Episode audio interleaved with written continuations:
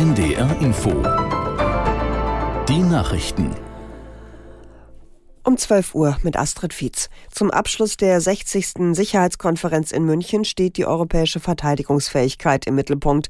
Außerdem geht es erneut um den Gazakrieg. Aus der Nachrichtenredaktion Miriam Ernst. Bislang hat vor allem der Krieg in der Ukraine die Tagesordnung bestimmt. Einzelne Redner, zum Beispiel Bundeskanzler Scholz, haben sich aber auch schon für eine Zwei-Staaten-Lösung im Nahen Osten ausgesprochen.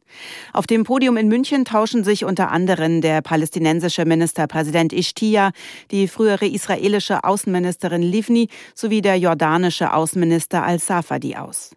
Völlig unbeeindruckt aller internationaler Kritik hat der israelische Ministerpräsident Netanyahu angekündigt, er werde sich nicht von einer Ausweitung der militärischen Offensive auf Rafah im Süden des Gazastreifens abbringen lassen. Noch gestern betonte er, er werde sich in der Frage internationalem Druck nicht beugen. Die Verbände des deutschen Mittelstandes setzen sich für das geplante Wachstumschancengesetz ein. In einem Brandbrief an die Ministerpräsidenten der Länder fordern sie, die Blockade des Gesetzes im Bundesrat sofort aufzulösen.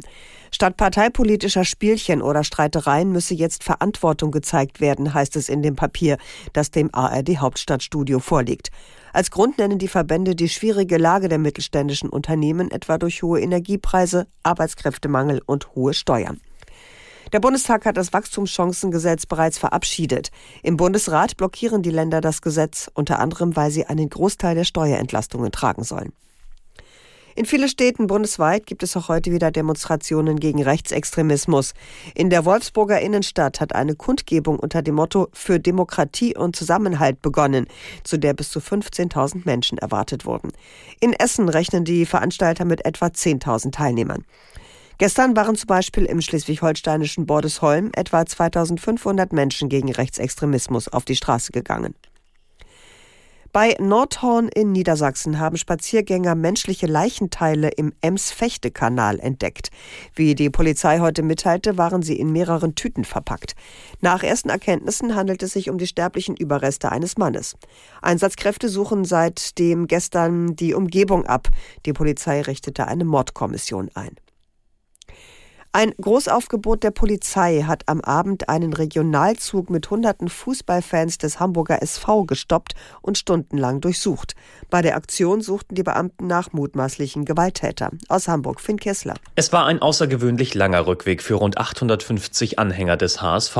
Die Bundespolizei stoppte den Regionalzug aus Rostock gestern Abend im Bahnhof Bergedorf. Dort hatten die Beamten eine Kontrollstelle aufgebaut.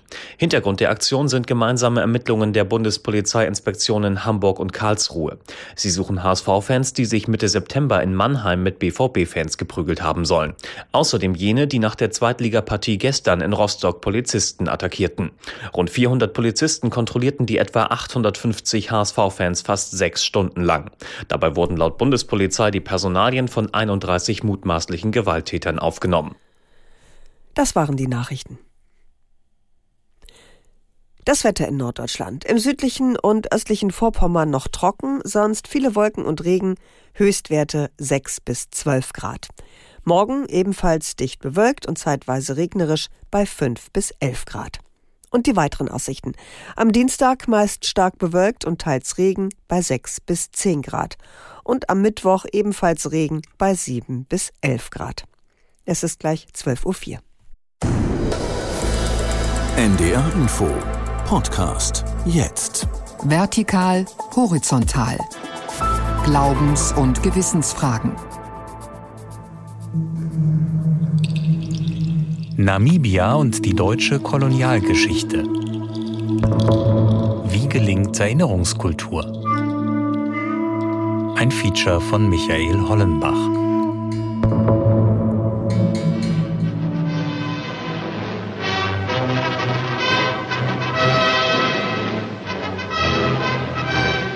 Innerhalb der deutschen Grenze wird jeder Herero mit oder ohne Gewehr, mit oder ohne Vieh erschossen.